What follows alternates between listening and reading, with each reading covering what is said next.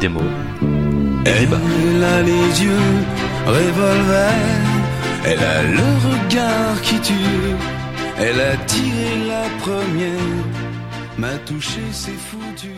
Bonjour à tous et bienvenue dans le dixième épisode de Démo et Débat. Et oui, dix épisodes, un chiffre rond, comme les dix doigts de la main, les dix commandements, les dix Diana. Et pour fêter ce chiffre rond, nous avons décidé de faire un numéro absolument pas spécial. On continue tout pareil donc, et pour les nouveaux, je rappelle le concept de l'émission. Tous les auditeurs sont invités à m'envoyer des listes de livres, sans autre limite que leur désir. Et je compile tout ça dans une seule liste tous les mois. Nous tirons alors au sort deux livres et une BD qui sont chroniqués le mois suivant. Ce mois-ci, nous avons un programme franco-français, puisque nous avons lu Celui qui ment de Marc Lavoine, L'huile sur le feu d'Hervé Bazin et Désintégration de Mathieu Ansotti. Et pour m'accompagner, deux petits nouveaux. Fabien, bonjour. Bonjour Mehdi. Quel est ton mot? Mon mot du jour sera prévaricateur. Et qu'est-ce que ça veut dire? Le prévaricateur est une personne euh, qui fait acte de prévarication et donc dans, grand, euh, dans grave manquement à sa charge, au devoir de sa charge, notamment un abus d'autorité, de concussion, de, de faiblesse, ou travailler pour, pour ses propres intérêts malgré sa charge. Notamment, on peut penser à Patrick Balkany serait un très bon exemple. D'accord, merci Fabien. Olivier, bonjour. Bonjour. Quel est ton mot? Bah, c'est ce à quoi me fait penser Patrick Balkany. Ah, c'est la laxophobie, qui correspond à la peur d'être pris de diarrhée impérieuse en public, en dehors de chez soi, et de ne pas arriver à se retenir le temps de trouver des toilettes. Très bien, une belle phobie. Mon mot du bois est dribble, de l'anglais dribble, goûter, qui désigne la conduite balle au pied. Ça consiste à frapper la balle sur une petite distance, à la récupérer du même pied ou de l'autre, et à recommencer. C'est ainsi que l'on passe les adversaires, notamment au football. Après cette petite introduction, nous pouvons passer aux critiques. 800 pages de trop, c'est si bon. 15 chapitres pourris. C'est extra, c'est extra,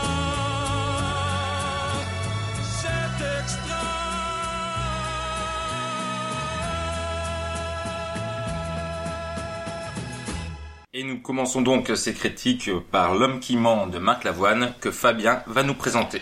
Alors tout d'abord, L'homme qui ment, il s'agit du premier roman de Marc Lavoine, paru en 2015, donc finalement assez tard dans sa carrière. Alors avant de commencer, je souhaite d'abord juste préciser que j'ai eu ce livre dans une version qu'on pourra qualifier de grosse lettre à la bibliothèque, ce qui m'a permis de lire ce livre en ayant le sentiment de lire un livre pour enfants, ce qui n'est pas forcément euh, agréable, mais surtout plutôt un bon point pour l'auteur vu, vu le style. Mais nous reviendrons dessus. Donc L'homme qui ment est un roman, disons, semi-autobiographique. Euh, Celui-ci va suivre la jeunesse du futur chanteur, en ayant comme personnage central finalement le, le père de ce dernier, donc l'homme qui ment, qui est, qui est donc son père, vu à travers les yeux mi-enfantin, euh, mi-teinté du jugement adulte de, du narrateur. Donc il va essayer de, de suivre sa jeunesse en, en déconstruisant un peu, un peu tous les éléments qui vont, qui pour lui sont importants. Et alors rapidement, moi ça m'a fait penser en termes de structure à l'idée de la, prom- la promesse de l'aube de Romain Gary, Mhm. où il suit par contre sa mère. Différence fondamentale, Romain Gary a du talent. Oui, une légère différence en effet. Donc le livre s'ouvre tout d'abord rapidement pour la structure, pour, euh, pour expliquer sur euh, l'enterrement du père, euh, avec euh, différentes, euh, différents drames, euh, et qui va permettre à l'auteur de faire une sorte de rétrospective de sa propre vie, euh, en suivant depuis l'installation de, sa famille et sa, sa naissance, jusqu'à plus ou moins euh, le moment où il se sépare, euh, il va vivre sa vie et la mort de son père.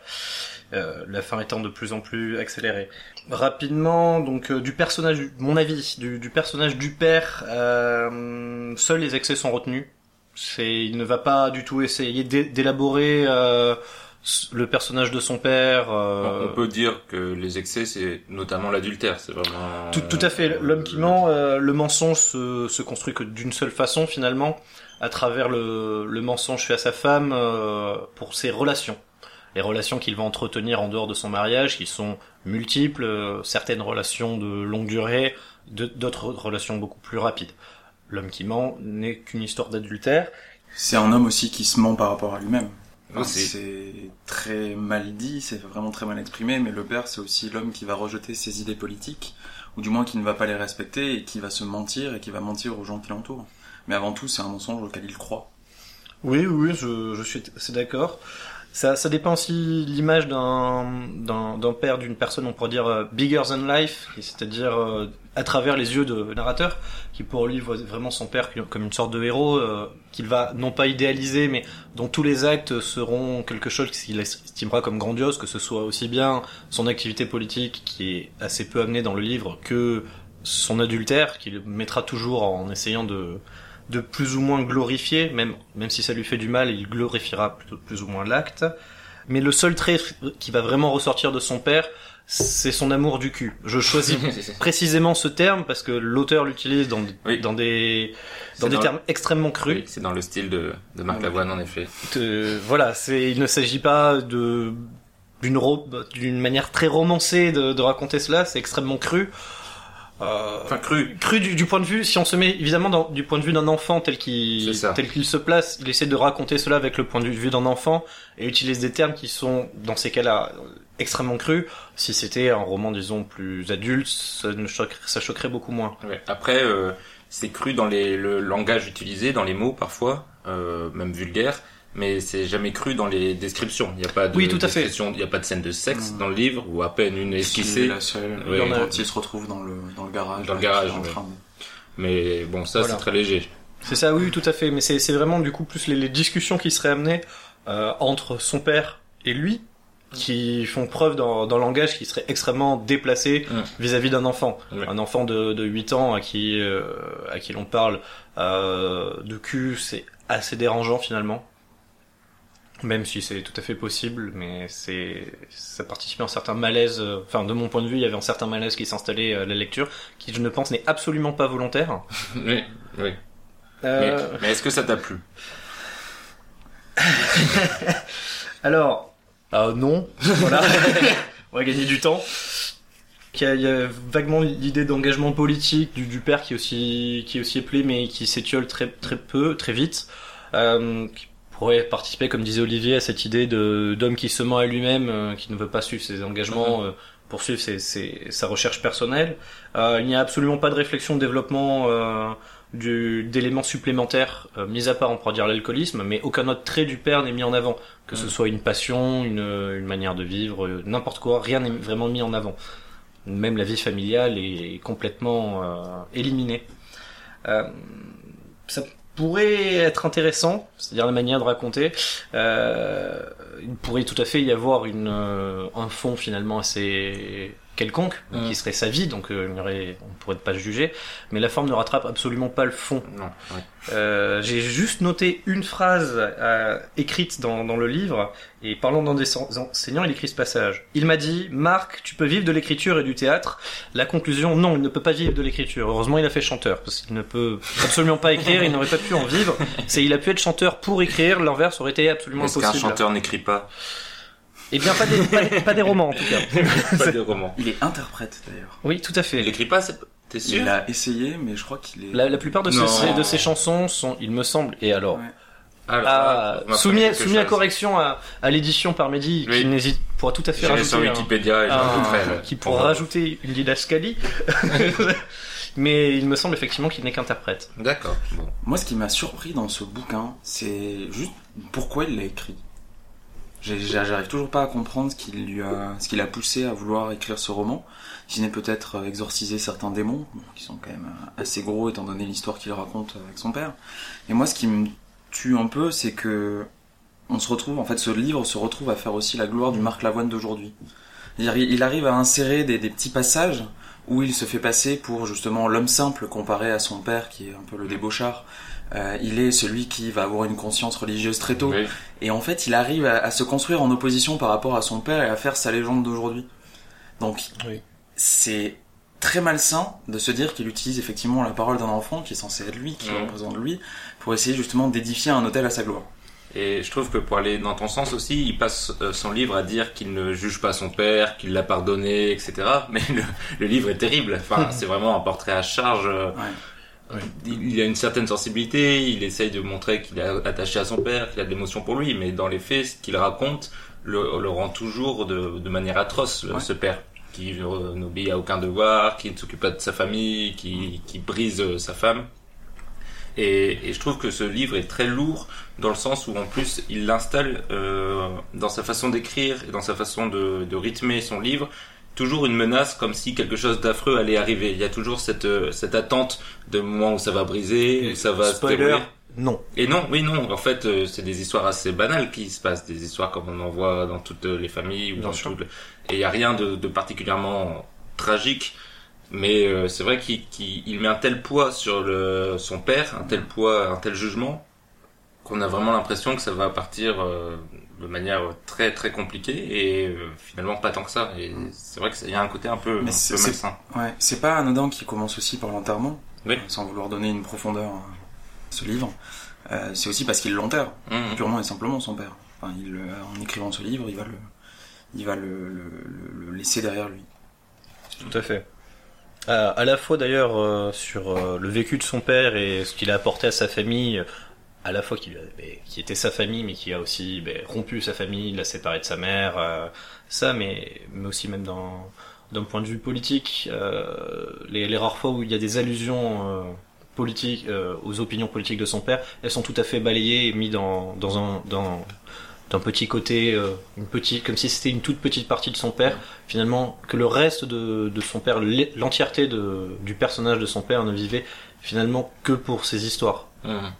Ces histoires euh, de, de cul, hein, voilà, on va le dire, euh, c'est de toute façon les rares fois où il ne parle pas de cul de, pour son père, c'est pour parler des histoires de cul de son frère ou de Oui, des- ou des siennes euh, pour esti- expliquer que même quand il était très jeune, c'était déjà un séducteur, un séducteur fini. À, à ce sujet-là, effectivement, c'est vraiment se mettre en avant, construire sa légende. Je rejoins Olivier. C'est j'avais 8 ans, mais j'avais déjà trois trois copines qui me tournaient autour et, et des adultes avec qui je joue au docteur. Bon, merci Marc, on sait que tu es un séducteur, mais c'est pas, c'est absolument pas intéressant à, à dire, ou, al- ou alors euh, il faut que ça apporte quelque chose au récit, ce qui, n'apporte rien. C'est d'ailleurs oui, il essaie de créer cet antagonisme avec son père. euh, comme euh, une image euh, un peu supérieure, mais qui, qui n'aurait rien de, de louable et vers laquelle il voudrait se séparer, mais il s'inscrit totalement euh, dans, dans l'affiliation à ce niveau-là. Mais d'ailleurs, il tripote l'une des copines de son père. Tout à fait. Oui, oui. Il joue au docteur. Euh, La partie où il joue au hein. docteur, c'est bien c'est- avec la, la première amante, passer euh, disons, officielle, celle avec qui il y a une grande histoire Ouais. euh, de, de son père. Mais je trouve que c'est une des scènes les plus intéressantes peut-être euh, Tout à du fait. livre, parce que c'est au moins une scène un peu sub- subversive ou en tout cas inattendue et qui est dite de manière assez euh, tendre. Oui. Et je trouvais que c'était une des scènes au moins où il se passait un truc euh, qui avait. Mais ce mélange à la fois où on n'arrive pas à savoir avec euh, la, la réalité, euh, la vision du garçon, Voilà, les souvenirs qu'il en a eu et euh, l'essai de glorification de l'auteur pour justifier sa, sa propre jeunesse et, Ouais. et, et cela effectivement donc il y a tout, tout, ce, tout cela qui se mélange. Mais c'est effectivement il y a peu de scènes qui sont vraiment marquantes. euh. Non. Ouais. Et après. Pardon, non, il y en a une, c'est celle où il boit effectivement le- les glaires de la personne chez qui il reste. Ah oui. Une bouteille de lait qui est une Oui. scène absolument ignoble. C'est vrai qu'il y a, n'a il y a- il y a aucun des, sens, il y a des petites anecdotes comme ça. Mais parfois. oui, oui, qui, et qui, qui ne revient pas, qui n'apporte rien, qui, qui ne construit rien, mais qui, qui est là et qui surprend Et totalement. Et c'est d'autant plus surprenant que le livre n'est pas du tout construit comme une autobiographie, c'est-à-dire que c'est pas, il raconte pas son enfance, il raconte toujours la vie de son père. On sait peu de choses finalement de, de son enfance, de ce qu'il a été, de pourquoi il est devenu chanteur, etc. Mais des fois, on a des, des anecdotes sur lui-même qui sont insérées et on se demande vraiment pourquoi, qu'est-ce qu'il veut nous raconter, pourquoi il nous raconte l'histoire de la balade dans la forêt où il se tape avec ses amis qui n'a aucun sens. Pour moi, la seule chose pour laquelle il fait, il fait cela, c'est pour bien justifier qu'il s'agit d'une autobiographie, donc euh, de son point de vue, et non pas juste raconter la, vie de son père, comme euh, d'autres aut- auteurs ont déjà fait raconter la vie de leur, père, mais en centrant le roman sur leur père, lui ou leur mère, n'im- n'importe quelle personne. Lui ne le fait pas, il veut vraiment montrer que c'est son histoire à lui, euh, avec son père comme personnage principal. Mais c'est maladroit. C'est aussi pour marquer l'authenticité, montrer qu'il se livre vraiment, qu'il se met à nu. Après, c'est vrai que l'intérêt littéraire de ce genre d'anecdote n'apporte pas grand-chose, quoi. Mais je me souviens particulièrement, je la retrouve plus, mais une- il y avait Il y un mini chapitre où il, il est dans une voiture, il raconte toute une péripétie euh, où je sais plus il tombe en panne ou un oui, truc comme ça. Il manque de se taper, je ne sais pas qui. Ouais. Avec son frère. Ouais, ouais. Ah, et son frère. avec son frère et c'est là où je reviens finalement c'est tout tourne que autour du cul et rien d'autre. C'est Ouais, parce que si je me rappelle bien, euh, son meilleur ami a couché euh, avec la copine. avec du la frère. copine du frère parce que la- le frère lui-même avait couché avec la, La sœur du, meilleur ami. du meilleur ami. C'est absurde, mais c'est certes ça pourrait être une péripétie tout à fait euh, banale ou même intéressante, mais elle s'inscrit dans ce cadre où tout ne tourne que que, que autour de cela et, et où on n'apprend rien de plus. Les personnages Ouais. ne sont pas creusés Non, pas à part leur, leur relation sexuelle avec d'autres personnes. Et ça tombe comme un cheveu sur la soupe. C'est vraiment. euh, pour, tu, tu finis le chapitre et ça passe à autre chose et tu fais, mais pour, qu'est-ce que je viens de lire? Pourquoi tu me racontes ça? Bon. Après, je trouve que c'est quelque chose de dommage, mais qui est quand même intéressant dans le livre. C'est, euh, t'en parlais un peu, Olivier, tout le contexte euh, politique de ces années-là, où euh, c'est avant l'élection de Mitterrand. Le père est très ancré euh, dans le mouvement euh, CGT communisme. C'est vrai C'est, ça fait partie de. faut le montrer que ça date des années Oui. début des années 60 jusqu'à à peu près l'élection de, je on dirait le tournant de la Ouais. rigueur à mon avis. Voilà, c'est ça, jusqu'aux désillusions. Ben, à peu près d'ailleurs le moment, si je me trompe pas, où Marc Lavoine commence sa carrière, donc vers Ouais. 83-85. Donc effectivement, oui, c'est cette Ouais. période-là qui est racontée. et- Et c'est, une période qui est euh, toujours, enfin, je trouve toujours intéressante. C'est toujours euh, intéressant de la voir, notamment de la part des, des acteurs euh, de bas niveau qui ont vécu ce, ce- cet élan d'espoir de, de la gauche, d'un nouveau monde. Et il arrive un peu à retranscrire ce côté. euh, euh, le monde va changer et, et les personnages ont, ont un but et ensuite la désillusion et euh, le, le- le retour du monde de l'argent qui, qui va s'instaurer dans les années 90 et c'est vraiment dommage qu'il Justement. passe pas plus de temps Mais après, pour lui, cette idée, enfin, cet idéal-là qui justement est représenté par son père, il est de suite dénigré. il est de suite mis de côté. Oui, oui. Donc il est rejeté complètement. C'est pour ça que d'ailleurs, l'une des premières anecdotes qu'il raconte, c'est comment il est allé tout seul à l'église et qu'il s'est inscrit lui-même au catéchisme. Oui. Et cette euh, volonté justement de choisir l'image religieuse comparée aux politiques de père, ou communiste même, puisque finalement c'est un gros mot dans ce livre-là, euh, c'est pas anodin non plus. Et pour moi, le, le- le sens politique ou le background politique qu'il peut y avoir sur tout ce livre est juste accessoire. C'est l'excuse que donnait son père justement pour pouvoir avoir ses conquêtes, etc. etc. Ouais. Oui, mais effectivement, il ne, ne cherche absolument pas à développer cet aspect politique qui, pourtant, semble un marqueur euh, essentiel de son père. Ra- Rapidement, on y revient, qui était, qui est parti à la guerre, qui est revenu, qui est extrêmement marqué. Il y a un chapitre là-dessus qui, d'ailleurs, est assez intéressant sur euh, la vie de son père pendant la guerre d'Algérie, Mm. en tant que personne opposée à la Oui, guerre. Donc il pourrait avoir effectivement un développement à ce sujet extrêmement intéressant sur le fait que son père, euh, quel est son métier, donc il est employé de poste, mais sauf qu'il est sur- surtout militant euh, communiste, il est à la CGT en plus, donc toute, cette histoire-là est effectivement, comme dit Olivier, complètement mis de côté. C'est vraiment juste histoire de donner quelques éléments sur son père pour raconter une histoire qui n'est pas prise en compte, mais pourtant on, on sent revenir ces, ces idées, ces, cette vie-là, cette vie ouvrière qui, qui remonte de temps en temps, ne serait-ce que quand il explique qu'il y avait des grandes, euh, des grandes fêtes régulièrement, euh, plein de voisins qui venaient, Oui. euh, des gens qui vivaient plus ou moins à temps partiel chez eux parce qu'il y avait différents problèmes. Donc il pourrait rejoindre et, et raconter effectivement cette partie de vie politique et un choix aussi de, de vie à la fois de la mère et du père, d'accueillir des gens, de, de s'inscrire dans, dans ce cadre-là, mais qui n'est absolument pas utilisé par Marc Lavoine. C'est vraiment donner un Juste pour prétexte. dire que ça facilite les, les coucheries. je pense effectivement que s'il n'avait parlé que de coucherie, il a dû se dire ah c'est vrai que ça manque un tout petit peu de fond. euh, je vais rajouter quand même que mon père était communiste, mais il aurait pu être n'importe quoi. Enfin c'est, c'est vraiment histoire de, de donner un cadre que les gens puissent s'identifier à, à peine. Après, on sent les ravages du communisme à Wissou quand on voit que Richard Trinquier est aujourd'hui le maire qui attaque des gens au katana dans la rue. C'est vrai? C'est lui? Ah, d'accord. Si, si, tout est lié. Ah, j'avais pas fait les recherches. Ah, d'accord. Très bien. Ça ou l'influence de Marc Lavoine. Ouais, Ça pourrait faire un bon livre aussi, je pense. Oui. Mon, mon père euh, jetait des katanas. Meilleur, sans doute. Mais au Oui. niveau du style aussi, ce qui est Oui, impressionnant, c'est les petits inserts. Moi, c'est la seule chose que j'ai retenue de ce livre, c'est les, les- les petites remarques que l'auteur, enfin que le narrateur met ou glisse, et qui sont d'un mauvais goût extrême, et où par exemple, dès la première page, quand il parle de l'enterrement de son père, il dit juste « la messe était dite ». Moi, j'ai trouvé ça d'un cynisme affolant, et juste terriblement euh, maladroit pour justement ouvrir son livre, parce que ça arrive vraiment au troisième paragraphe, quoi. Il dit aussi, par exemple, euh, à la place du bleu que tu avais à l'âme, le rose t'aurait fait voir la vie autrement.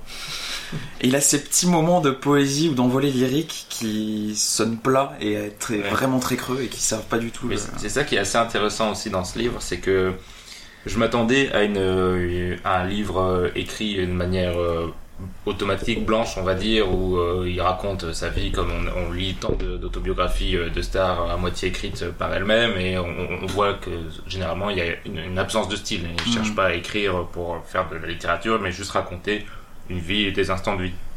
Là, au contraire, Marc Lavoine veut vraiment imposer ou trouver un, un style littéraire. On le Ouais. sent à chaque page, euh, Oui. que ce soit les envolées lyriques ou d'un autre côté aussi, il a une sorte, il essaye d'avoir une certaine gouaille de l'époque, euh, d'essayer toujours d'avoir des, des mots un peu euh, Bien senti. bien sentis, Ouais. parfois vulgaires, parfois, par, je- par exemple, il y a une phrase.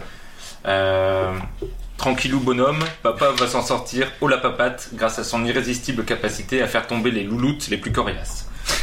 Ça, c'est une phrase du livre, c'est pas, un dialogue, c'est une phrase du livre. Ouais. Et je trouve que c'est terrible. C'est ça qui rend la lecture la plus pénible, à mon sens. C'est que il essaye vraiment d'avoir un style littéraire, Oui. et c'est ça se voit trop. C'est Mm. forcé, c'est insupportable, c'est lourd, euh, c'est ça marche quasiment jamais. Tu essayes de, de chercher des tournures régulièrement Oui. dans, dans- dans le Oui. livre. J'en ai une aussi que j'avais notée, c'est le 6 août 1962, c'est la deuxième page du livre. Micheline allait accoucher d'une fille puisqu'elle avait déjà un garçon. Mais ça, ça ne veut rien dire. Euh, Mais il, il essaie effectivement de d'enjoliver, de, de chercher à écrire, mais ça, ça ne et marche faire pas. de l'humour. aussi. Oui. Mais pareil, ces grandes leçons de vie, pour donner un dernier extrait, où quand il parle effectivement de l'après 68, il dit Alors peut-être était-ce le début de la fin des pensées simples pour des gens simples. Oui, donc euh, en effet, le, le style du livre est quand même assez euh, rédhibitoire. On n'a pas. C'est un livre court, on l'a pas dit, Ouais. mais c'est très court, donc euh, 200 pages pages, euh, écrits, pas. euh, écrits Écrit de manière gros. espacée avec des, des chapitres aussi très courts qui se qui se su- succèdent, donc des séries d'anecdotes ou de petites histoires. Euh, sans forcément de lien chronologique parfois, Euh, je me suis retrouvé souvent à être un peu perdu Alors, avant on en était. De ce que j'ai vu, c'est qu'il essaie de suivre un rythme chronologique, mais quand un événement lui semble marquant, il n'hésite pas à aller plus vite euh, vers, euh, vers le futur pour revenir ensuite sur son point d'histoire ou repartir vers le passé, parce qu'il est dans un style assez fouillis, qui pourrait se justifier, mais qu'on y revient si le style s'y prêtait, Voilà. ce qui n'est pas le cas. Oui, c'est pas assez maîtrisé pour que ça marche. C'est-à-dire que parfois on est juste perdu dans où, où on il en est dans ces histoires, euh, où on en est politiquement, parce qu'en plus c'est intéressant justement parce qu'il y a le, le background politique, mais si on n'arrive plus à suivre où on en est, euh, ça n'a plus aucun intérêt. Mm. Et donc oui, c'est un livre qui est euh, malgré sa taille assez pénible à lire. Plutôt tout à fait. Et vu qu'on l'a pas dit, c'est quand même le prix des lecteurs sélection 2016. Oui, c'est la pastille sur le livre, on ne sait pas qui sont ces lecteurs. Mais ils sont là. On est content de savoir que c'est l'ont ce livre choisi. aujourd'hui. Est-ce que vous avez d'autres euh, éléments à apporter sur ce L'homme qui ment de Marc Lavoine? Non, Je suis pas sûr, en fait, on est, on est déjà allé un petit peu plus loin que ce qu'on aurait dû sur Ouais, un livre de cette qualité. C'est Et ce que l'auteur a cherché aussi apparemment. Ouais. Non, mais ce qui est, ce qui est terrible, c'est que c'est très maladroit, quoi. C'est que c'est très maladroit et il n'y a pas. Enfin, on va dire que l'intention peut être bonne parce qu'effectivement cet homme a des choses à raconter. Je dis pas qu'il en est. Ouais. Mais à la limite, il aurait pu nous faire le cadeau d'embaucher un nègre. Oui. Un prête-plume. Ou d'en faire une chanson. Enfin, c'est. Je j'ai- vu, en avoir. hein. J'ai j'ai vu des chansons beaucoup plus courtes qui racontent plus d'histoires, euh, qui sont mieux écrites. Euh, une chanson de 3 minutes aurait pu raconter la même chose. euh. Eh bien, je vous annonce que Marc Lavoine est en train d'écrire un prochain livre, cette fois-ci sur sa maman. Donc je sais pas si ça va être à la même époque, un livre parallèle. Mais oui, je- ça, va, ça risque d'être un livre parallèle parce que sa mère, tout au long de ce bouquin, effectivement, est reléguée au second plan. Elle Ouais. qui était la délaissée, celle Ouais. qui était la cocu, celle qui justement avait la main sur le cœur et s'occupait de tous les amis de ses fils. Des fois de manière un petit peu. euh, Enfin, il le dit pas, mais Ouais. euh, où elle dit qu'effectivement elle se console auprès des amis de, de son premier Ouais. fils qui s'appelle Ouais. Francis, c'est ça? Tout à fait. Oui. Mais ça va être, je, oui, parce que du coup, ici, il crée tout un univers où il fait un livre par personnage. Mm. Comment il va éviter les redondances avec les, son père Parce que. euh, Enfin, Ce sera pas les mêmes histoires de cul. Donc on se retrouvera ensemble pour en parler après l'avoir lu. Et bon, donc euh, je vous pose la question quand même, est-ce que vous recommandez ce livre? Oui. C'est vrai? Non, mais c'est toujours intéressant de lire des livres euh, de cet acabit-là. C'est pas le premier. À tous les amateurs, je, je conseille aussi un certain Philippe Cato, qui est un ancien homme d'affaires euh, assez important euh, français, qui euh, s'est pris de passion pour le style autobiographique aussi et qui a écrit une, une biographie qui comporte un petit peu les mêmes défauts. C'est vrai? Ouais, les mêmes défauts, cette volonté de trop se livrer, de, de trop de trop vouloir euh, se mettre en avant et dire voilà je, je vais trouver, je vais poser ma patte artistique sur sur un livre qui est beaucoup plus épais que ça, il doit faire 400 pages. C'est finalement tout à fait une, une pratique d'ego. C'est ra- raconter sa propre vie, euh, l'externaliser, mais euh, non pas pour soi, déjà pour soi-même, mais en plus pour la montrer aux autres. C'est c'est tout à fait euh, juste qui est raconté pour moi, ça me semble très égoïste. Comme, Là, euh, tu viens de comme démarche. deux, deux mauvais livres euh, à Exactement. auditeurs, ça sera très bien. C'est une, démarche assez rarement vue Oui, des voilà, et je vous recommande surtout des mauvais livres parce que c'est- grâce à ça qu'on se rend compte que ce qu'est un bon livre. C'est aussi faux. une démarche. Pas. Euh, alors moi, je le recommanderais, disons, non si vous avez autre chose à lire, mais si vous avez rien à lire, que vous avez à un moment donné deux heures, euh, que ce livre est là, lisez-le. Je vous encourage toujours à lire. Lire, lire c'est bien. Euh, après, si vraiment ne faites pas non plus un effort, euh, disons su- supplémentaire que tendre la main pour attraper le livre, euh, ce serait trop. Mais s'il est là et que vous avez du temps, oui, lisez-le. Mais je suis persuadé que les fans de Marc Lavoine ont adoré. Bah, c'est ce que j'allais dire. Moi, je le recommanderais euh, aux fans de Marc Lavoine, Bah oui. aux inconditionnels, mais je suis pas sûr qu'ils aient adoré. Je pense que parce que ça, il y a quelque chose de cet homme qu'on ne retrouve pas, enfin dans les chansons que je connais en tout cas, et peut-être que justement ça apporte euh, une image peut-être décevante de, de l'auteur. Je sais pas, mais en tout cas, les inconditionnels de Marc Lavoine, pourquoi pas. Les curieux de autres, Marc, euh, La- La- Marc Lavoine. Les autres, non, par contre. Moi, je, je le déconseille quand même, même pour le. Alors, vraiment, parce qu'il traîne euh, chez vous, ou que vous êtes chez, un, chez le dentiste et qu'il est là, mais vraiment, ne... c'est pas la peine. Et maintenant qu'on a donné envie à tous nos auditeurs, euh, Fabien, je te propose de rajouter un clou en lisant un extrait. Bien sûr. Donc on va commencer par un, passage euh, quelconque qui il s'agit du moment où il essaie de se séparer un peu de ses relations. Quand il est entré et qu'elle a vu son air emmerdé, Hélène n'a eu aucun mal à deviner ce qu'il avait à lui apprendre. Elle lui a dit Donne-moi tes clés, prends ce qu'il te reste à prendre et va-t'en, doucement. Il a essuyé une larme sincère et puis un- une autre et une autre. Elle lui a dit Je t'en prie. Elle est allée dans la salle de bain faire pipi. Il s'est mouché avec un peu de papier cul. En tirant la chasse d'eau, il a reniflé Pardonne-moi si tu peux. Il a cru que le bruit de l'eau avait couvert sa voix. Il est sorti, le cœur gros, sa petite valise à la main, plein, pleine de ses souvenirs d'avec Hélène. Ils avaient fait moitié-moitié.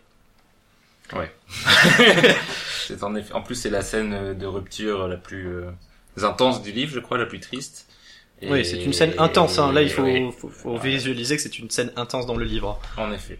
Bah, merci Fabien. Bon, je Et vous nous en allons pouvoir passer à la deuxième critique du podcast. Il s'agit de l'huile sur le feu d'Hervé Bazin et c'est Olivier qui va le présenter. Alors, on passe euh, quand même à toute autre chose. Oui. Un livre qui est beaucoup plus agréable à lire, euh, même si effectivement il peut aussi avoir ses défauts, enfin, qui sont effectivement de toute façon le style de l'époque. Alors, L'huile sur le feu d'Hervé Bazin, je ne connaissais ni l'auteur, j'ai appris que c'était lui qui avait écrit La Vipère au plan que je n'avais pas lu. Je ne connaissais ni non plus la date, mais ça importe peu parce que je trouve que c'est un roman qui est assez généraliste, qui se donne pas effectivement d'ancrage euh, temporel ou même de localisation. Ce qui est important et ce qu'il faut savoir, c'est que c'est un livre qui est d'après-guerre. Il le présente comme tel, et tout ça se dit effectivement par la figure du père, donc Bertrand Colu, qui est le père de la narratrice, Céline Colu, qui, euh, après avoir épousé donc la mère, euh, qui s'appelle Eva Colu, voilà, beaucoup de Colu, euh, rentre de guerre effectivement mutilé suite à, après avoir été aspergé par un lance-flamme. Donc c'est un monstre, qui est- c'est un terme qui est utilisé plusieurs fois dans le livre. Il est hideux, personne ne le trouve effectivement à son goût, c'est pour ça qu'il porte un passe-montagne sur sa tête et qu'il est surnommé par les gens euh, de la ville ou du village euh, tête de drap. On peut préciser pour le portrait physique, il n'a pas d'oreilles. C'est ça. Il a deux trous à la place des oreilles. Exact. En fait, a- le haut de son crâne, donc des oreilles au-dessus, était passé par euh, Ouais, complètement. euh, au lance-flamme. Donc le, le bas du visage ne pose pas, à partir des sourcils ne pose pas de problème. Le reste est par contre entièrement boursouflé, brûlé. euh. Il est moche. C'est un chou-fleur. c'est ça. Et donc ce chou-fleur est un agent, un courtier en assurance un peu raté, effectivement, qui n'arrive pas à développer, euh, à développer son affaire, ce que sa femme lui reproche énormément, pour le peu d'interaction qu'elle va avoir avec lui. Mais c'est surtout et avant tout un pompier. Voilà. Il est sergent effectivement dans la brigade de pompiers donc de la ville qu'il s'attache à défendre euh, contre les flammes. Et le prémisse de ce livre, c'est qu'il y a plusieurs incendies d'origine criminelle, et c'est d'ailleurs la première chose que l'on voit, c'est l'incendiaire.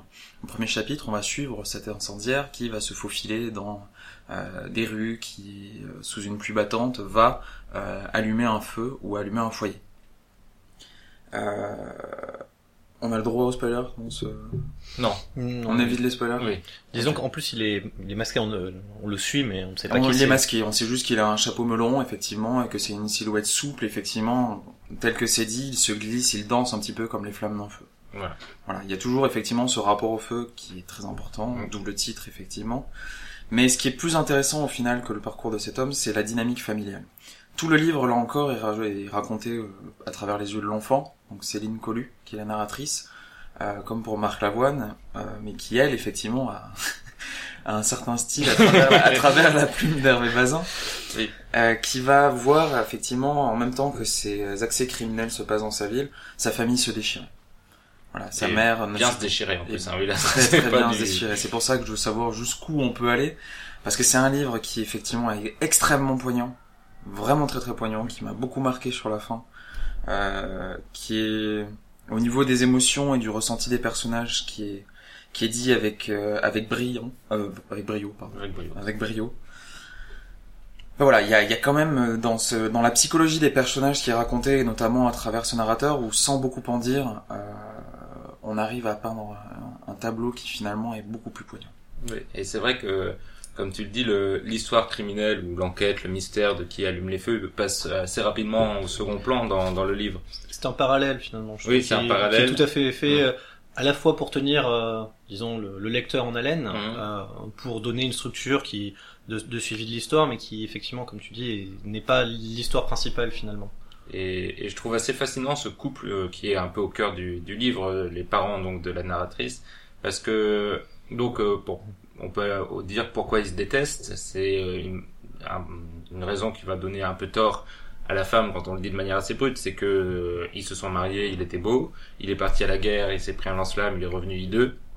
Et depuis, la femme se retrouve un peu coincée et euh, le déteste, déteste cet homme qu'elle n'arrive plus à aimer, qu'elle n'arrive plus même à voir et avec lequel elle est condamnée à vivre toute sa vie. Parce qu'on est à une époque encore où le divorce euh, est, ouais, où il n'est accepté que si l'homme le décide et euh, le Ou, père ou y ait un, totalement. gré- un greffe Ou- important. Oui, c'est ça. C'est la, la dynamique effectivement de relation va se mettre là. Elle est d'ailleurs énoncée à un moment donné dans le livre qu'elle ne peut divorcer que s'il a elle a un grief contre lui, parce Voilà. que lui est un homme finalement, et ce qu'elle lui reproche aussi d'être totalement affable, gentil, attentionné, alors qu'elle ne peut pas le voir, et donc elle n'a rien vraiment fondamentalement à lui reprocher. si Donc si elle, tête, si elle divorçait, si elle partait, en fait, elle perdrait d'un côté tout, et surtout Sa sa, fille. fille. Euh, juste un point d'ailleurs sur la narratrice, contrairement à Marc Lavoine, elle est- alors effectivement, euh, elle est beaucoup plus grande.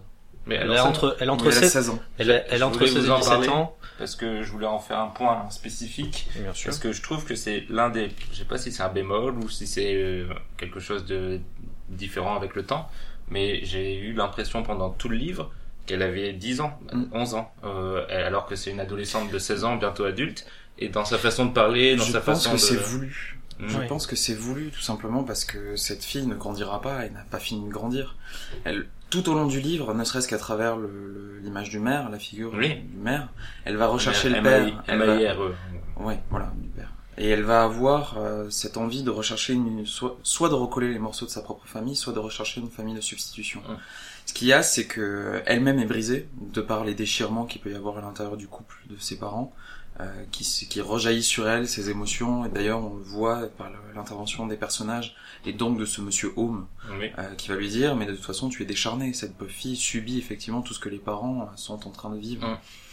Euh, et- Parents qui ne restent ensemble d'ailleurs que finalement pour essayer quelque part plus ou moins de pas de la protéger mais de de d'avoir la Bah, main sur elle, de, j'ai même pas protéger. l'impression qu'ils cherchent à la protéger Non, non, justement, Ils mais ils veulent la garder parce que c'est leur Mm. fille, mais ils ne, s- ne se soucient finalement pas tant que ça d'elle que de ce qu'elle peut représenter d'un point de le point de discorde du couple, qui Mais est le- finalement l'enfant. Si elle n'était pas là, c'est clairement il y a établi. que la mère Les- qui les- veut les- effectivement euh, récupérer la fille le père lui tout ce qu'il veut c'est récupérer sa vie d'avant c'est Oui. récupérer son mariage c'est récupérer Oui. sa vie de famille Faire garder les illusions, parce qu'il sait très bien que si euh, la famille disparaît, il ne retrouvera il personne. ne retrouvera personne et il deviendra le, le pauvre du coin. euh, Point intéressant d'ailleurs euh, à noter, c'est qu'il s'agit d'un couple très jeune.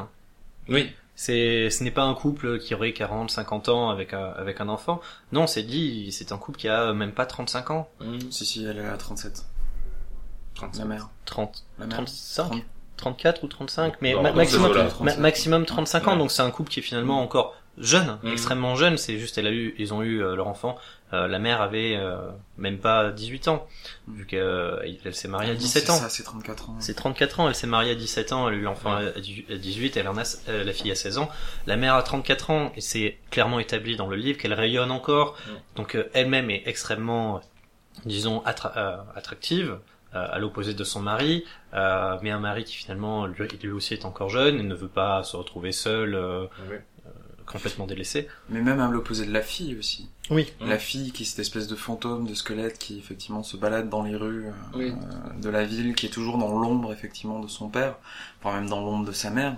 Euh, elle est là pour suivre et c'est vraiment le narrateur parce qu'elle euh, elle pose ses yeux sur le monde qui l'entoure.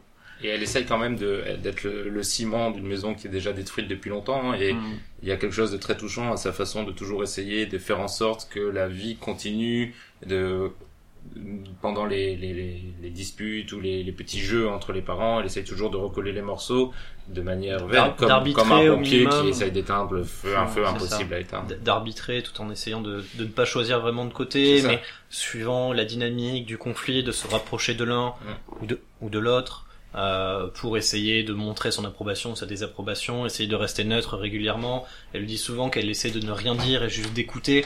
Vraiment, c'est cette sensation du- d'une personne, oui, qui est un peu en décalage, qui, qui n'a pas qui n'a pas forcément les rêves, mais même c'est établi euh, qu'elle n'a pas les rêves de, de gens de son âge. Mm. Elle-même le dit, elle préfère plutôt que d'être posée avec des filles euh, à faire euh, de la couture ou surtout à discuter euh, bêtement, elle préfère gambader dans, dans la campagne. Donc elle-même se détache euh, en tant que personnage de du reste de il n'y a pas personne d'autre de son âge Bah oui, c'est ça, elle ne parle à personne d'autre de son âge pendant tout le livre. Elle n'a pas d'amis, elle n'a pas de... Elle Non, vit non. qu'à travers ce- c'est juste qu'elle ne entre veut pas se, qu'elle- euh, se représenter elle-même comme euh, de la position qu'aurait sa mère ou d'autres femmes du village elle préfère euh, la liberté que pourrait avoir son père euh, sans sauf que c'est une c'est une fille qui a une importance assez forte euh, dans le livre Mm. tout simplement du fait de l'époque donc elle, elle n'arrive pas forcément à s'y tuer elle est effectivement un peu en dehors Oui. ce qui est ce qui est assez euh, à la fois en dehors et au cœur du. C'est ça. Mais ce qui est intéressant aussi, c'est que je trouve que l'auteur arrive à décrire des, des personnalités complexes, voire euh, affreuses, on pourrait le dire, sans jamais juger, contrairement à ce qu'on, au livre précédent dont on parlait. C'est, c'est-à-dire que notamment dans ce couple, il y a- en, en moi en tant que lecteur, j'ai toujours eu cette sensation de balancier où euh, j'étais tout d'un coup euh, à côté de ce père euh, meurtri qui, juste parce qu'il est moche, se voit détesté par sa femme, qui lui fait les, les, les pires ignominies euh, pour le, le pousser à partir. Et euh, tu te sens du côté du père, tu te sens et tout d'un coup après ça bascule et tu comprends que cette femme est prisonnière d'un homme qui refuse de la laisser partir, qui lui prive de sa liberté et qui lui gâche sa vie. Et du coup, tu rebascules un peu du côté de la mère, et il y a toujours ce balancier entre Oui, ces deux qu'elle êtres. qu'elle- ne l'aime pas, elle le dit très bien d'ailleurs à un moment donné qu'ils se sont aimés euh, 15 mois, elle dit on s'est aimé 15 mois, ça fait 15 ans. Oui, c'est ça. C'est- c'est un C'était c'est- un amour de jeunesse, en Mm. gros elle avait 17 ans, elle en a 35, elle avait un peu changé et effectivement Mm. depuis plus de 10 ans euh, c'est c'est impossible pour elle. Et l'écriture de, du livre renforce cette possibilité de d'avoir des sentiments complexes parce qu'il va justement, il creuse la psychologie des personnages de manière très fine, de très subtile, par des scènes, par des dialogues, et ça nous permet justement d'avoir toujours euh, cette absence de jugement définitif sur les personnages, mais plus une contemplation et voire euh, parfois une fascination pour ces euh, personnages euh, détruits. Mm. Contemplation, c'est vraiment le mot, je trouve. C'est vraiment le mot. Et puis après, c'est écrit d'une manière qui est aussi assez très subtile. Euh, et même la plume dans les moments les plus importants du livre, qui se situe là pour le coup vraiment vers la fin, parce que tout l'arc narratif effectivement pousse jusqu'à cette euh, Oui. Cette scène finale qui est absolument magistrale. Euh, donc non, il y a une certaine subtilité et effectivement ce, ce balancier, cette contemplation effectivement des émois et des, des sentiments qui ressemble effectivement un petit peu à une tragédie. Enfin, c'est Oui. clairement euh, bah, le, le fatum de, trois personnages principaux qui se déchirent et qui se terminent effectivement par ce grand euh, Ce feu d'artifice, ce grand final, ce feu de joie. Oui. de joie, oui. Et après, ce qui est amusant aussi, mais ça c'est plutôt euh, l'époque, je trouve, c'est qu'on retrouve cette France euh, qui n'existe plus, euh, Mm. ce, ce, ce- ces villages français euh, post-guerre qu'on a vu dans beaucoup de livres et dans beaucoup de films, euh, un peu renfermés sur eux-mêmes, où tout se sait, tout se dit Mais en même temps très vivant. très vivant et enfin c'est le c'est le corbeau, c'est enfin ce genre de de mythe qu'on a et, et qui qui rend le livre parfois même dans son style euh, un peu daté, si on Mm. peut dire, c'est-à-dire qu'on est vraiment dans ce dans ce contexte, dans cette époque. Je ne sais pas si le, le style est daté ou si c'est finalement juste une époque qui n'existe plus. Oui, c'est ça, c'est ça que je voulais pas- je, je pense pas que le, le- c'est juste vu que ce style de vie n'existe plus, ça peut paraître euh, complètement déconnecté de ce que l'on peut voir, mais c'est Mais ça, ça se ressent surtout sur les 20 premières pages, je trouve, Oui. justement quand il plante le décor, Oui. parce qu'il y a toutes ces scènes de description, ces, ces, ces gros éléments narratifs où il va raconter ce qu'il voit. Ne serait-ce que quand on suit effectivement du coup cette silhouette, cette ombre qui passe en- dans les ruelles pour aller allumer le, le, le premier feu, effectivement, de ce livre. Bah, comme disait Fabien tout à l'heure, euh, faut aller sur Google et puis euh, Oui. on essaye de récupérer effectivement l'ensemble des mots qui nous manquent, quoi. Oui, oui, oui, il y a quelques mots qui, qui nous échappent maintenant. Mais Oui. même dans la, la façon de, de construire les liens entre les personnages, enfin, je trouve que le, les relations entre voisins voisines, euh, Mm. le personnage de Julienne qui est la voisine, qui est à la fois son amie, mais pas, euh, qui se déteste euh, en même temps, il y a, il y a vraiment, aussi. qui est folle alliée, il y a vraiment c'est un des rares personnages qu'il est facile de détester. Oui, oui, c'est vrai. Il y a vraiment ce côté, oui, euh, petit village français, euh, qui existe peut-être encore dans, dans les milieux les plus ruraux, mais je Non, pense- justement, je parce que, en pas, plus. Ce n'est même pas un milieu extrêmement rural dans le Non. sens où il y a trois maisons, c'est vraiment un village entier, vivant, Mm. dans le sens où il y a plusieurs bars, donc c'est, ça reste un village d'une taille euh, relativement importante, euh, de, avec une vie de village qui n'existe peut-être plus, euh, du fait que tout le monde travaillait finalement sur place. Le Oui, courtier en assurance travaille sur Oui, le village. tous, et il y a Ce n'est cette- pas un courtier d'assurance qui travaille à une échelle d'un département qu'on Mm. pourrait le voir maintenant. C'est le village en lui-même qui est presque euh, autosuffisant. presque autosuffisant, peut vivre. Les rares fois d'ailleurs où il y a des appels extérieurs, on s'en rend compte qu'il n'y a pas de différence avec ce qu'on pourrait voir maintenant quand finalement on dit ben, on a besoin de la gendarmerie Oui. pour euh, faire une enquête, euh, d'aller voir le département euh, pour construire un château d'eau ou euh, d'aller chercher les pompiers à Mm. côté parce qu'il y a un grand feu. C'est pas des choses qui pourraient... euh, Il y a un fort sentiment d'isolation, Oui. justement, Oui, quand oui. tu parles de l'extérieur, l'extérieur n'est pas là et l'extérieur ne peut pas aider. Il arrive toujours en retard. C'est ça, c'est ça. ouais.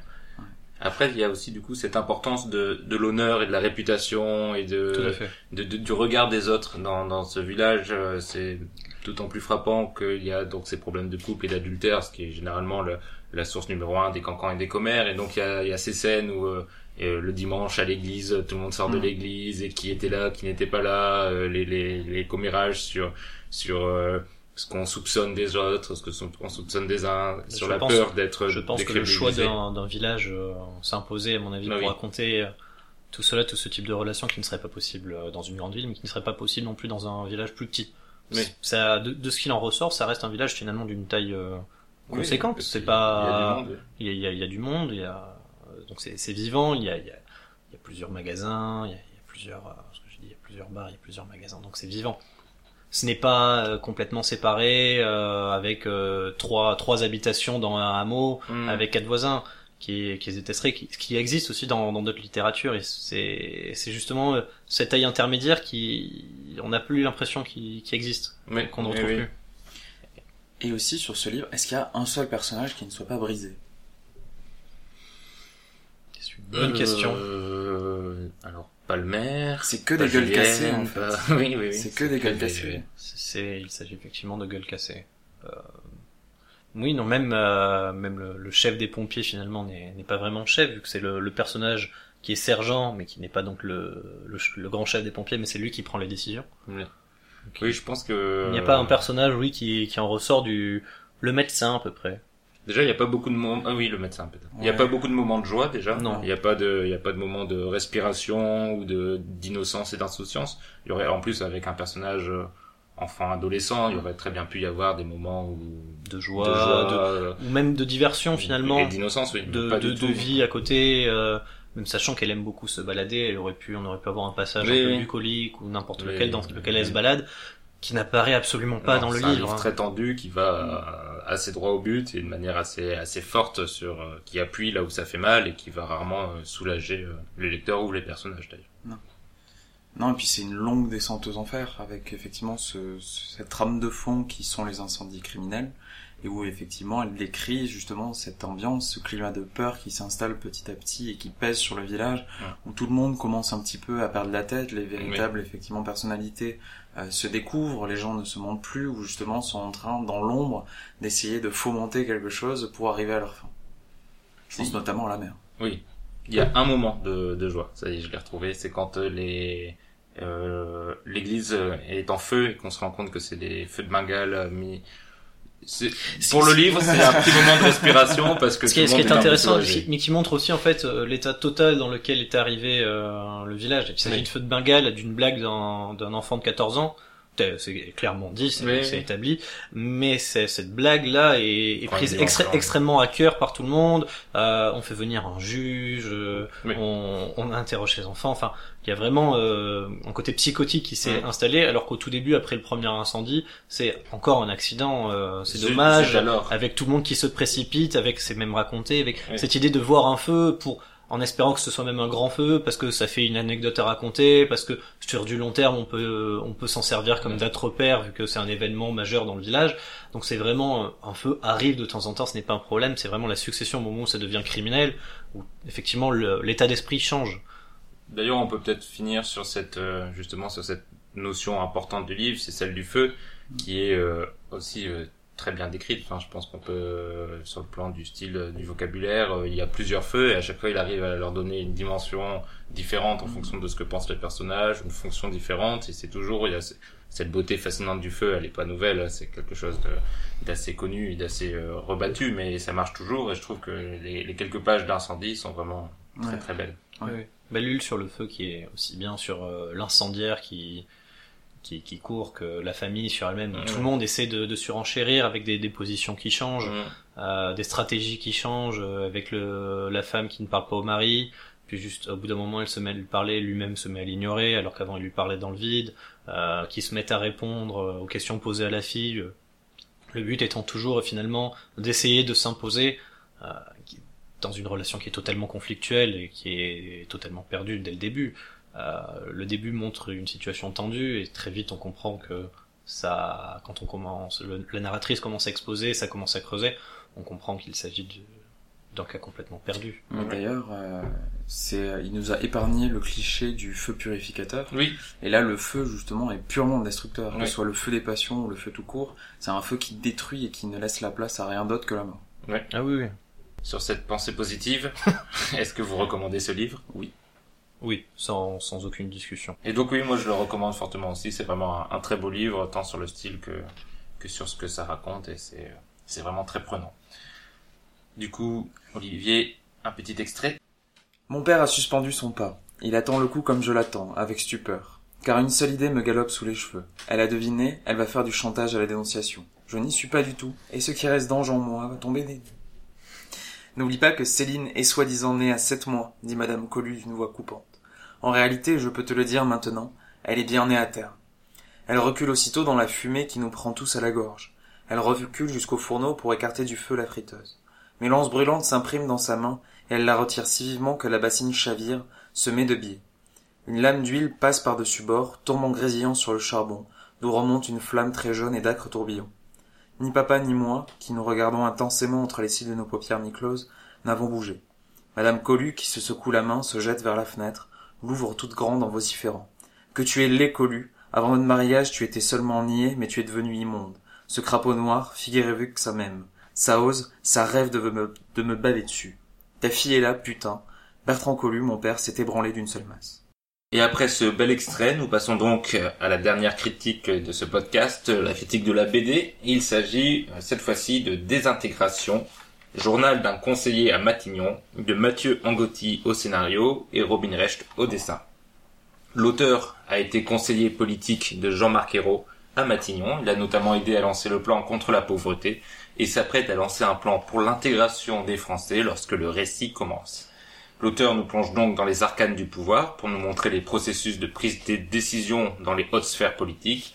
Il nous montre surtout de la difficulté de traiter du sujet de l'intégration des enfants d'immigrés par un gouvernement supposé de gauche mais qui n'ose pas le montrer.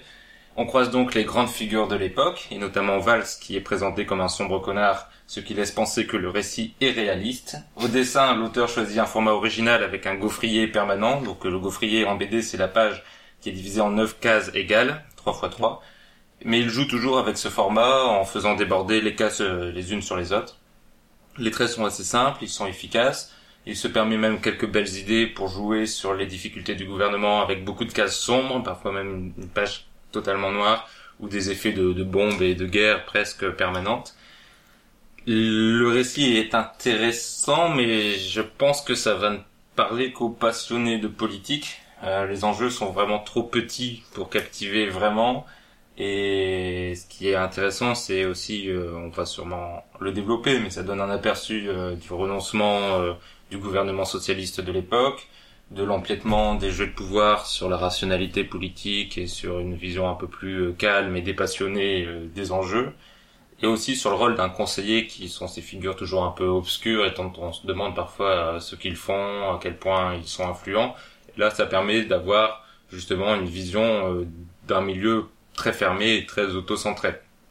Après, c'est vrai que le, le, récit est tellement euh, basé sur ce rôle de conseiller que parfois il donne l'impression de faire des montagnes euh, pour pas grand-chose, de créer des faux suspens ou euh, quelque chose qui a tenu au cœur, parce que donc c'est, on comprend que tout est réel, quelque chose qui a tenu vraiment au cœur de ce conseiller, parfois nous nous semble un peu, un peu marginal et fait figure de, de l'objet de plusieurs pages, d'un enjeu majeur alors que euh, c'est pas si important que ça peut-être euh, au final. Du coup, c'est un récit qui m'a laissé un peu euh, mitigé. C'est intéressant, mais j'irais pas jusque dire que c'est un grand livre sur la politique ou le gouvernement. Et c'est parfois un peu laborieux dans la construction et dans la façon dont c'est raconté. Qu'est-ce que vous en pensez, vous? Non, c'est clairement pas un grand livre. Moi, la première chose que j'ai envie effectivement de mettre de côté quand on parle de désintégration, c'est l'ego trip c'est l'ego trip effectivement du coup de cette personne qui est à la fois l'auteur et à la fois effectivement la personne qu'il a été euh, qui bah, se sont investis d'une mission messianique uh-huh. qui effectivement le pousse à, accepter. Lui homme issu d'une association euh, ce poste de conseiller donc pour conseiller social le, voilà pour le premier ministre. Euh, mais dans tout le livre effectivement euh, je, je, trouve que la personne, enfin du moins lui, c'est pas un personnage fort et ça m'a pas du tout mis euh, dans le bouquin. J'ai l'impression d'avoir une personne qui se racontait, qui se racontait effectivement ses, ses, ses différentes euh, péripéties, si on peut appeler ça des péripéties. Mais c'est bien le problème, c'est qu'il se raconte en fait. Et il se raconte de manière euh, très euh, améliorative. Il n'a pas vraiment de défaut, il est, il est assez lisse, il a une mission gentille contre son tous les défaut euh, est presque le défaut qu'on retrouve, euh, disons, dans un entretien d'embauche. Ah, je travaille trop. Oui. Oui, bon, merci. C'est pas, il n'y a pas de, de, réflexion sur sa production, sur son rôle, sur les, le, la, le seule chose qui pour moi est intéressant, c'est pour les personnes qui ne connaîtraient pas, c'est mettre en exergue effectivement à la fois euh, le côté euh, hors classe de, de, conseiller, du simple fait d'être conseiller dans un environnement très fermé euh, qui, qui, se joue, euh, qui cherche à jouer finalement sur des, des, enjeux totalement nationaux. Donc, quand on essaie de faire du national, on reste un peu déconnecté de, des personnes directement. Et la partie jeu de pouvoir qui, qui peut exister entre différents conseillers, ministres, arbitrages euh, qui peuvent être faits. Mais effectivement, je rejoins totalement Olivier, c'est la personne se met au centre, son projet doit passer avant les autres parce que c'est le sien et qu'il est mieux. Euh, ce qui euh, est le personne venue, disons, du petit peuple dans, dans ce milieu. Euh, ce qui est totalement démenti d'ailleurs par une case euh, qui m'a marqué, c'est effectivement, il est un repas avec des conseillers qui lui font remarquer qu'il n'est pas de l'ENA, et lui se sent de suite offusqué, mais non pas parce que euh, il viendrait d'un milieu populaire, mais parce qu'il sort de, de HEC. c'est c'est quand même pas non plus le, le, milieu le plus, disons, le, le plus distant de... Ni le plus défavorisé. Ni, le plus défavorisé, mais surtout le, le plus distant de, de ces personnes-là. Mm. Donc c'est, il y a effectivement cette partie-là qui, qui est assez... Euh, non intéressante. Ce qui est terrible, c'est que toute personne venant de l'extérieur le considérerait comme un sombre connard. Oui. Et lui, effectivement, se dépeint comme un héros des temps modernes. Oui, c'est ça. Mais c'est assez particulier parce que moi j'aurais été intéressé justement dans ce livre d'avoir plus sur sa vie de famille et ce qu'il a fait subir à sa vie de famille. On a un tout petit passage effectivement de sa femme qui s'occupe des trois enfants, c'est ça, mm. trois enfants. Il y a le troisième qui est euh, au cours du récit, qui arrive pendant le, cours du récit. Qui arrive pendant le cours du récit. Alors qu'elle travaille, hein. Elle est ah pas, c'est ça. Femme au foyer. C'est ça. Et où effectivement elle est, elle est médecin, si ne mm. m'abuse. Ouais. Euh, vit une vie horrible et se retrouve effectivement avec cet homme qui, qui est absent. Qui est totalement dédié à sa tâche. Ce qui est encore pire dans ce récit, c'est pas qu'il il, occulte même pas ce, cette question, c'est mm. qu'il en parle, mais il, Il le brosse d'un trait. Je crois que c'est encore pire parce que Ouais. du coup, non seulement il raconte qu'il la délaisse, mais Mm. même au cœur du récit, il la délaisse. C'est-à-dire que c'est presque un alibi pour dire euh, ah oui, la pauvre, euh, j'ai vraiment trop travaillé. Exactement. Mais en mettre juste trois cases dans ton bouquin, ça te dédouane pas de ce que t'as fait et et va, va au cœur des choses. Qu'est-ce que ça a vraiment provoqué dans ta famille, etc. Est-ce que non, non, ne t'en sers pas juste comme un trait pour te montrer, te donner une figure humaine. euh, Oui, ah, je dois quitter la Réunion euh, comme ça, mais, ça. mais en même temps, je suis accro au travail pendant parce que Oui. pendant mes congés paternité, je continue à travailler. Bon, euh, Parce qu'il y a d'énormes ellipses temporelles, justement. Et effectivement, donc le couple tient, mais des seules cases que l'on voit, normalement, ça aurait dû déchirer depuis très longtemps. Oui, c'est ça. donc il y a autre chose qui n'est pas Ouais. raconté. Après, ça renforce cette impression de conseiller hors sol, finalement, qui va vivre dans, dans Matignon et qui va être entre quatre murs et qui ne va pas Oui. avoir de contact avec le monde extérieur.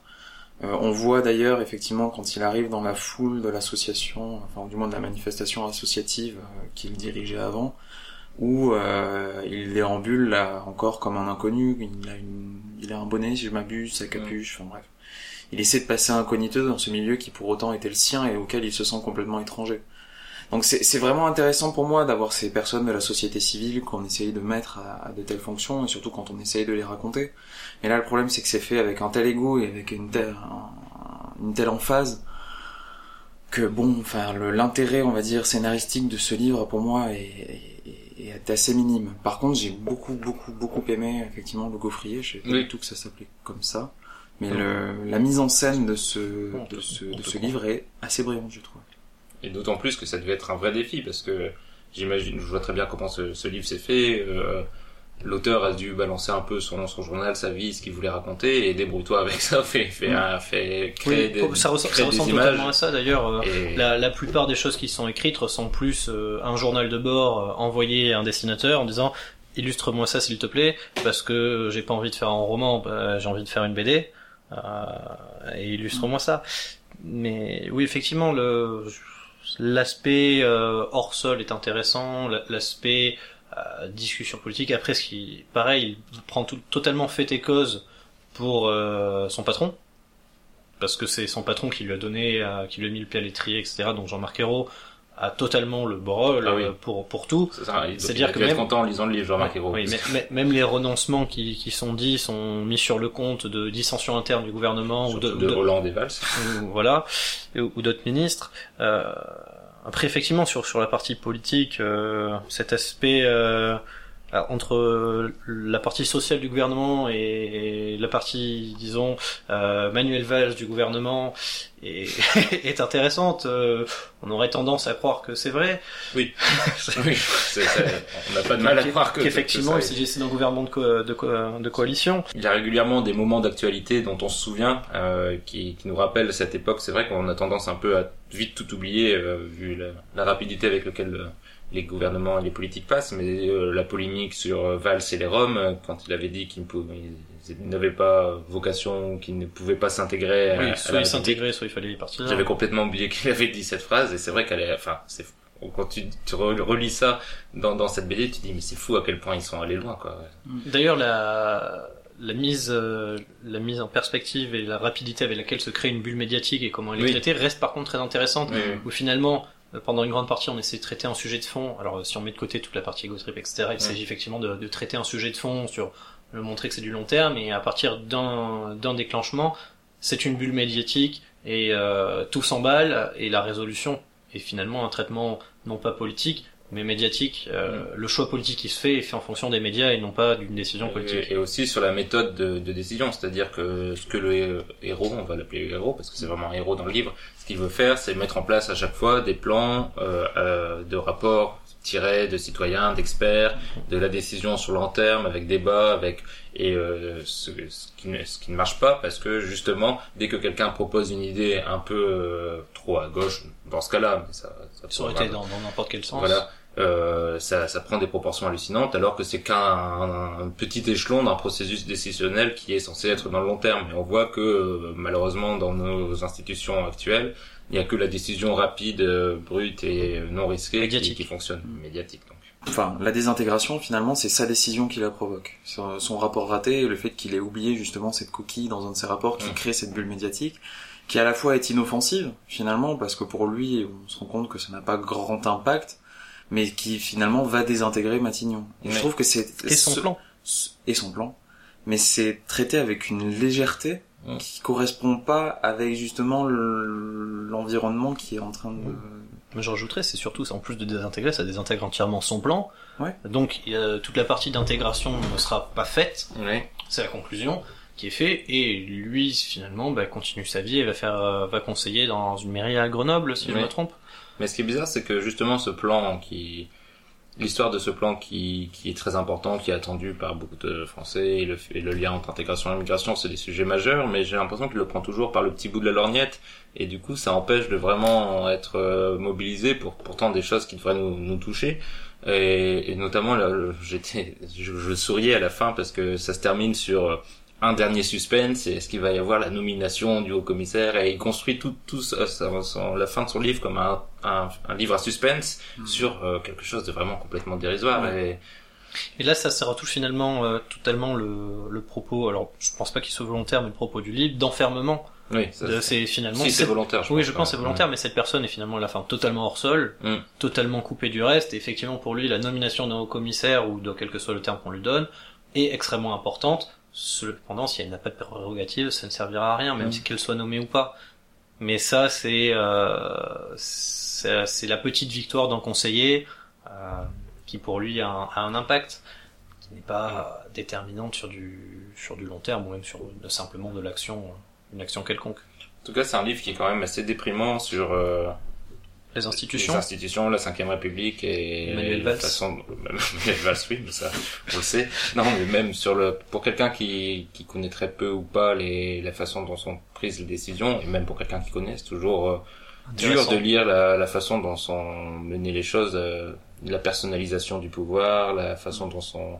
C'est un livre qui montre quand même, encore une fois, même si euh, on n'arrête pas de le montrer partout tout le temps, mais à quel point le, le système tel qu'il est euh, a Oui. du mal à fonctionner. Si, si on prend, si on écarte euh, le point de vue de l'auteur proprement parlé, Mm. ça, ça reste quand même le témoignage d'une personne qui a vécu là-dedans Oui. euh, sur un temps assez court, vu qu'il venait d'un autre milieu avant et qu'après il n'y est plus, donc il reste euh, même pas deux ans dans ce Mm. milieu et qui montre effectivement ce fonctionnement avec un œil, euh, on pourra dire les neuf si on veut, euh, enfin tout Oui. simplement d'une personne qui n'est pas déjà dedans, donc qui Voire naïf, d'ailleurs. voire totalement naïf, attends, oui, tout à fait, sur, sur ce fonctionnement, sur euh, les guerres de chapelle, les guerres de pouvoir, euh, le temps long, L'urgence permanente. l'ur- l'urgence médiatique permanente et le côté totalement hors sol où, euh, où on va, on va chercher une décision ou un petit point qui finalement n'a pas d'impact. Mais c'est ce que ça aurait dû être seulement un témoignage, et non Oui, pas le récit héroïque, effectivement, Oui. du plan de Mathieu Angotti. Oui. C'est un peu dommage. Et c'est pour ça que je trouve, bon, on est obligé de faire le parallèle à un moment donné, parce que c'est l'autre BD qui en, qui, enfin, qui en parle aussi.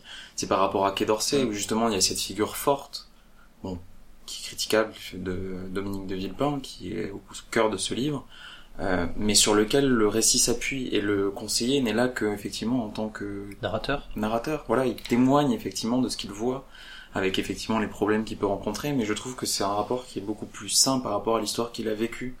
Alors que désintégration, c'est... Genre, on a envie de lui donner la Légion d'honneur et de le faire ministre, hein, Mathieu Angotti, quand t'as lu le livre. Hein, c'est Ah vraiment... oui. Et d'ailleurs, je euh, rebondis sur euh, Quai d'Orsay. euh, le personnage central est un ministre qui a donc du poids. Il s'agit d'un conseiller. Il a finalement un poids euh, extrêmement marginal. Donc, euh, il y a encore moins de raisons d'en faire un, un héros. Mais les dessins sont bien. Les dessins sont magnifiques. C'est très bien Et, dessiné. cette, On peut euh, redire son nom, c'est Robin... euh, Robin Recht. Rob- oh je sais pas pourquoi je dis Robin. Euh, Robin Recht.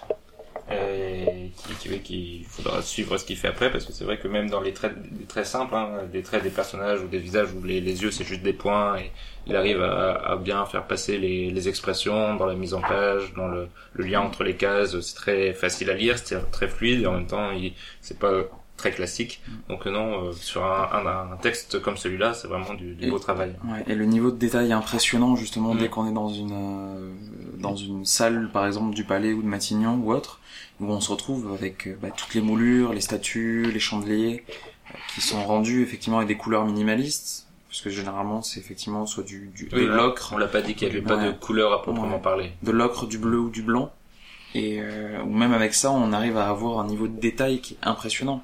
Et ces jeux de lumière, même avec ce, ce- aussi peu de couleurs. C'est d'ailleurs toujours très intéressant parce que ces, ces cases avec euh, que ce soit l'intérieur des moulures ou l'extérieur ou l'extérieur extrêmement détaillé euh, coupent totalement de, de la plupart des réunions qui sont menées où il n'y a euh, rien, on ne voit que les personnages, Oui, à la limite une, une, table euh, s'ils sont tous autour, mais qui est avec un simple trait, et ces personnes qui discutent et tout d'un coup après de temps en temps on, revoit le monde euh, de ce point de vue-là en termes de dessin, c'est extrêmement bien mené euh, sur la partie hors sol où on voit les personnages seuls au milieu de rien. Et après le, monde réel à côté sur beaucoup de cases, que ce soit sur une interview télé avec un bâtiment, un extérieur, un intérieur d'un- d'une salle, mais qui n'est pas directement lié à cette partie-là. Est-ce que ça vous a donné envie de, de venir conseiller à Matignon? Pas du tout. Ah. Non, j'avais pas envie avant, j'avais pas envie après. C'est assez terrible euh, comme euh, portrait. Mais ce qui montre aussi, c'est une certaine addiction. C'est-à-dire que ceux qui y sont, malgré tout ce qu'ils subissent, euh, ils peuvent plus s'en passer. C'est c'est Oui, une drogue. ce, ce, une drogue du pouvoir, ce, ce Mm. sentiment d'être totalement au cœur de la décision, D'être euh, important. d'être important et de peser, euh, va, va leur permettre finalement de, de prendre sur eux-mêmes, alors qu'à côté ils sont en train de ruiner Ouais. leur vie de Et famille. ça permet un peu qui- de comprendre pourquoi les politiques ne lâchent jamais et sont Oui, oui. toujours, toujours présents. Oui, puisqu'ils sont d'ailleurs un cran au-dessus. oui, oui, et ils sont Là, vraiment... là, ils sont encore un Mm. cran au-dessus, alors que là, c'est des personnes qui vont juste bah, donner des conseils et produire des rapports, et mais qui sont totalement accros, euh, un sentiment de, de puissance, euh, d'utilité, d'influer la décision. Mm. Peu importe. Enfin après, il mange avec un chef privé à Matignon aussi. Quoi. Donc euh, il doit être très très bon ce chef. Oui, oui c'est vrai parce que finalement c'est l'image de ce repas là qu'il Oui. utilise pour justement montrer qu'ils sont entre eux hors sol Ouais. euh, enfermés luxe. dans quatre pièces. Oui, oui, oui. C'est ce luxe d'avoir effectivement la possibilité de manger sur euh, un menu privé qui est Mm. concocté par un chef. Mhm. Et qui est, euh, Et tout pour ça au frais du contribuable français. Bien évidemment. Très bien. Bon, donc, euh, est-ce que vous le recommandez? Oui. Alors, Moi je Tu moi, n'aimes je- rien, mais tu recommandes Je suis dans le partage. voilà. c'est beau. ne, ne serait-ce que pour euh, montrer à une personne qui ne connaîtrait pas euh, ce fonctionnement euh, d'institution euh, un peu fermée sur elle-même, et aussi pour les dessins. Pour moi, je le recommanderais. D'accord, bon, moi je suis plus mitigé. Hein. Je pense qu'on peut, faut vraiment être intéressé par ça pour pour y aller. Et bon, à vous de voir. Et un petit extrait que je vais vous lire. Le Monde nous gratifie de deux pleines pages dans son édition du soir, avec tous les ingrédients de la crise. Amateurisme du cabinet, balle des prétendants, incapacité des socialistes à parler d'intégration.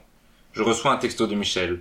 Le président décide de conserver la circulaire interdisant aux mamans voilées d'accompagner les sorties scolaires. Avant la tempête sur l'intégration, le ministre de l'Éducation apprêté à l'abroger en toute sérénité. On tient la première victime collatérale de la déroute.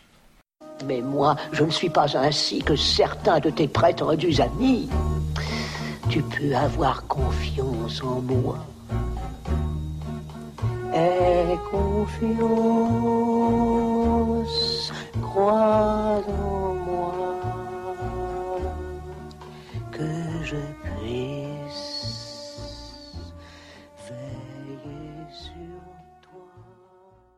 C'en est fini les critiques, nous allons donc passer à l'avant-dernière rubrique de ce podcast, les recommandations. Et nous commençons par Fabien.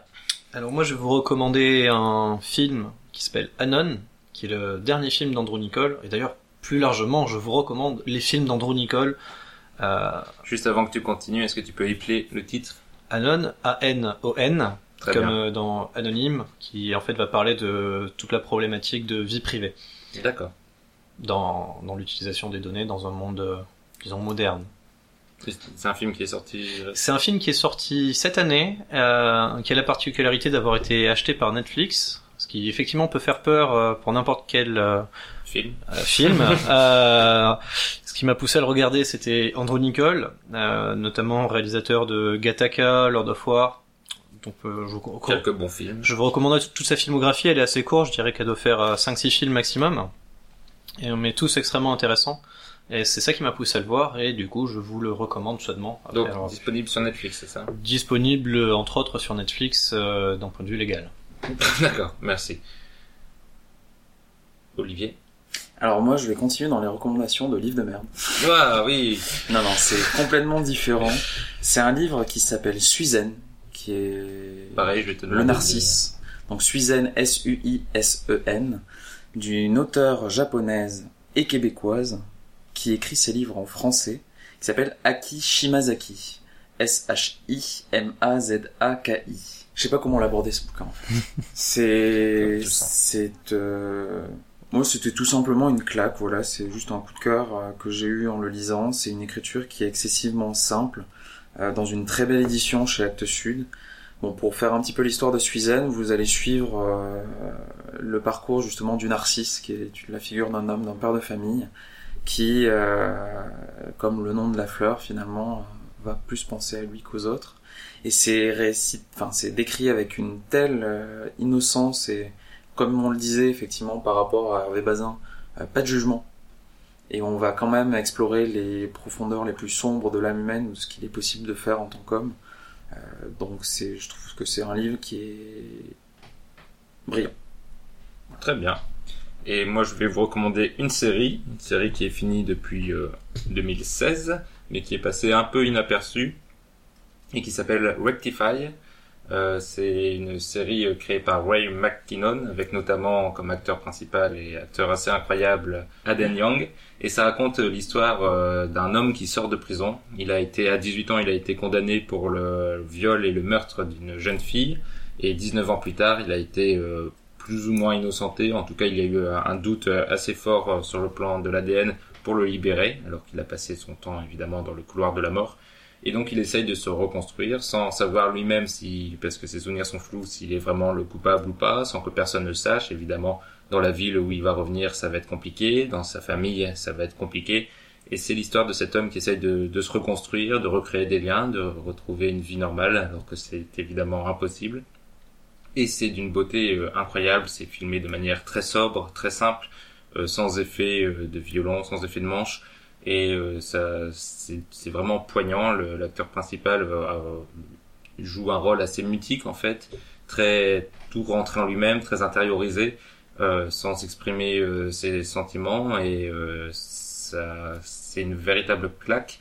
Il y a eu quatre saisons pour un total de 30 épisodes, donc que je vous recommande chaudement. Ça doit être disponible, j'imagine, en DVD ou ailleurs. Et euh, c'est vraiment une, une série euh, magnifique et très simple. Toutes ces recommandations, vous pouvez les retrouver sur le site euh, démoetdébat.online où j'écris tout, comme ça si vous avez loupé euh, un, un livre ou une, une série que vous voulez retrouver comment ça s'écrit et où est-ce qu'on peut la voir, tout est indiqué sur le site. Alors Marc Lavoine. Oui, oui, oui, N2. Euh, et donc c'est fini pour la recommandation. Merci à vous. Je vous dis au revoir Olivier et Fabien puisque dans la dernière partie nous tirons au sort évidemment avec les chroniqueurs du mois prochain. Donc merci pour votre participation. Merci à toi. Merci à toi. Et on se retrouve donc pour la dernière euh, partie du podcast, le tirage au sort.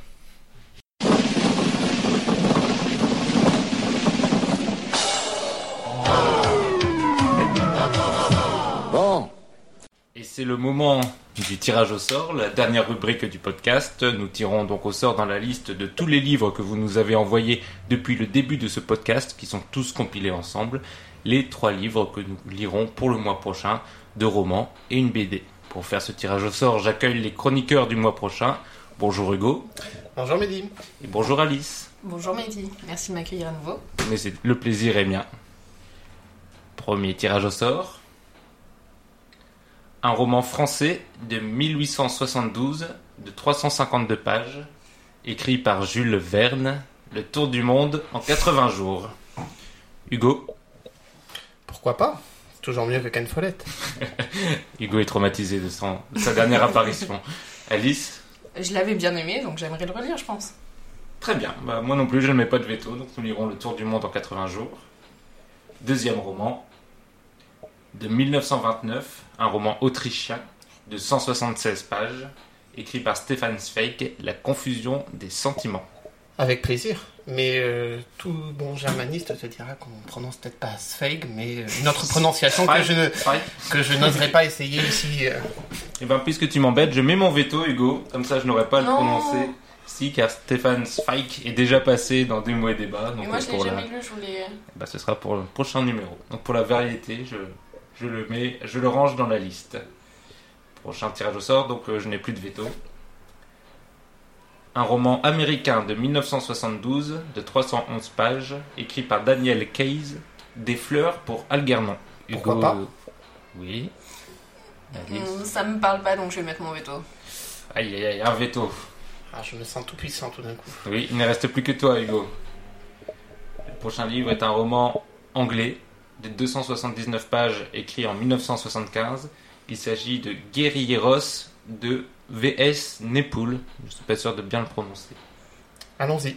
Eh bien, c'est écrit. Donc, euh, les prochains romans seront Le Tour du Monde en 80 jours de Jules Verne et Guilleros de V.S. Nepoul. J'essaierai d'apprendre à prononcer son nom pour la prochaine fois.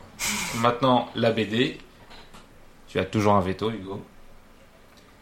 Une BD brésilienne de 256 pages, écrite en 2010. Day Tripper de Fabio Moon et Gabriel Ba. Toujours pas de veto. Ah, comme tu es, tu es gentil, Hugo. Tu, tu, tu ne... Tu acceptes tout. Voilà, c'est ça. Tu es un garçon conciliant. Et donc nous lirons Le Tour du Monde, Guéry et Ross et Day Tripper pour le mois prochain. À dans un mois et bonne lecture. Merci. Merci. Au revoir. Au revoir.